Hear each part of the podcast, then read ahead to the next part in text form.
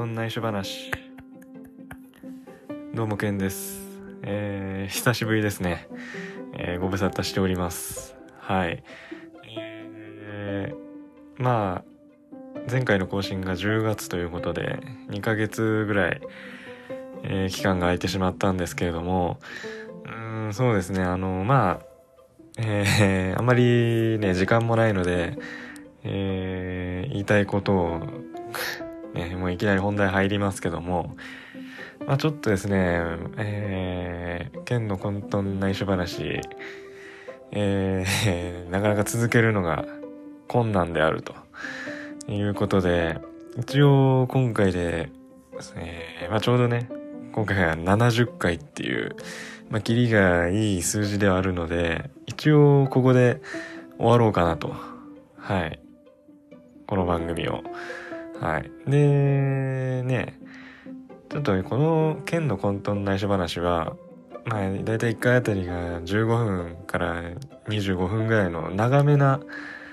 えー、感じでやっ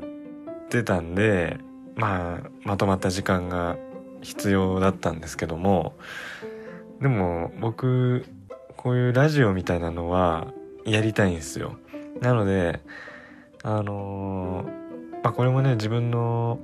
えー、仕事とかそういうのが落ち着いたらになるとは思うんですけどまた違った形で、えー、ラジオをやろうかなと思っててでまあその時は、まあ、1回あたりもうほんと3分ぐらい でまあ近況を伝えるみたいな感じのまあ YouTube でいう Vlog みたいな、えー、そういう感じでならできるかなっていうのがあるので、なんかそういうのでやっていこうかなと、はい、思ってます、今のところ。ちょっとね、今のその県の混沌内緒話っていう、えー、ままだとですね、なかなかこう、収録時間もそれなりに必要ですし、えー、ボリュームもやっぱ求めちゃうところがあるので、一旦、こう自分の中でリセットというか、リスタートですね、えー、また新しく始めたいなっていうのが、えー、今現時点での、えー、僕のプランですね。はい。っていう感じでまあまず先に、え、本題というか、え、言いたいことをね、え、言わせていただいたんですけども、え、でまあ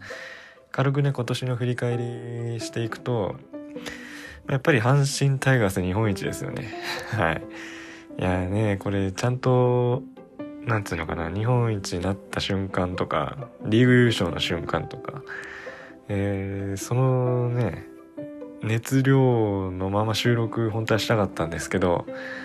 まあもう日本一からもう1ヶ月以上経っちゃいましたね。だんだんとね、もう落ち着きつつあるんですけどね。まあでもやっぱ日本一になった瞬間は、すごかったですね。なんかでもすごいあのー、盛り上がった盛り,、まあ、盛り上がったんですけどこう自分の中ではなんだろうなその歓喜というかそれよりもなんかあ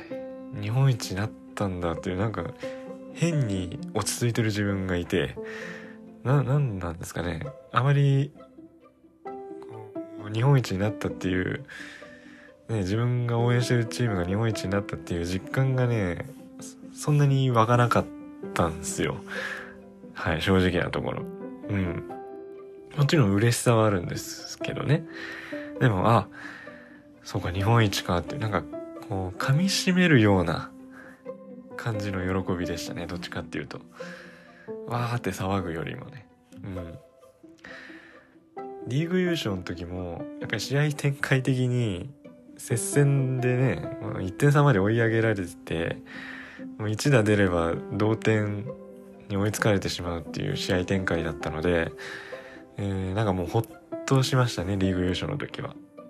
で日本一の時は、えー、点差があったんでまあ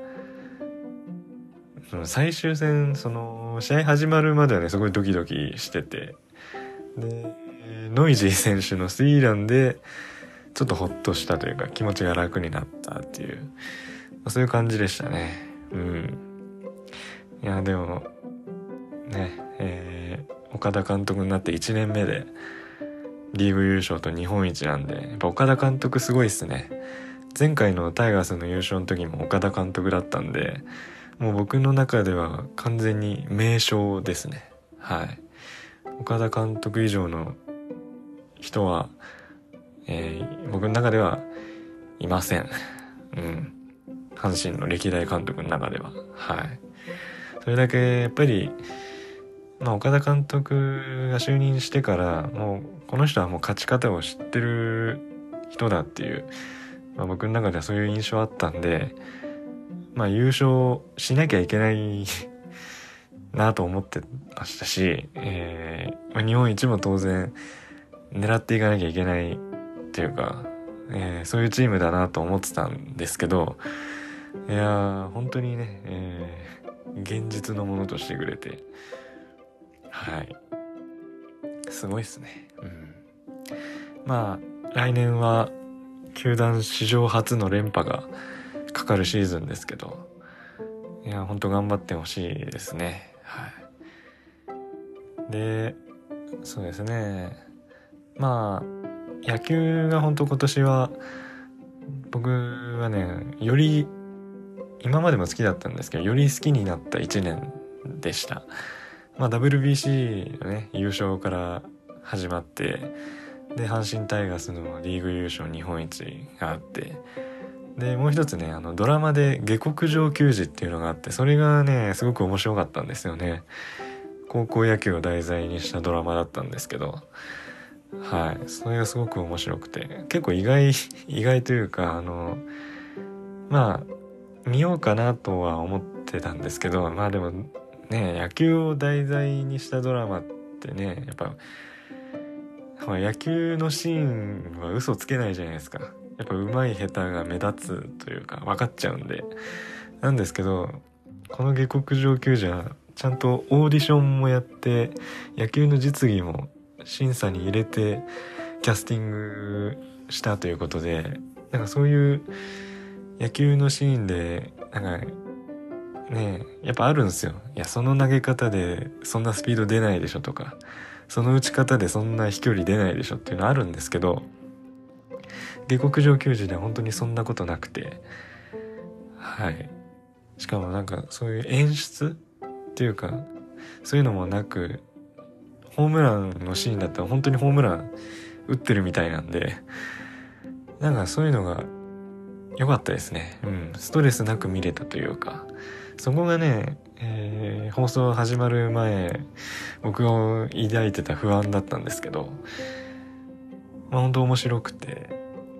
本当、えー、世界観にもどっぷり疲れましたし、うん。ねなんかもう、そのストーリー的にはね、もう一応下克上しちゃったんで、えー、で、高校野球題材にしてるんで、もう、ね、えー、卒業しちゃってるし、続編っていうのはないんですけど、うん、スピンオフとかでも、なんか、もうちょい見たかったなと、10話で終わっちゃったんで、もうちょいやってもよかったなと。しかも、あしかもというか、特に最終回は、拡大もなく、普通に60分で終わっちゃったんで、うん、もう少しなんかゆっくり見たかったなっていうのが正直なところですね。はい。で、あとは、なんだろうな。でも今年は本当野球、野球っていう一年でしたね。えー、まああと自分の活動で言うと、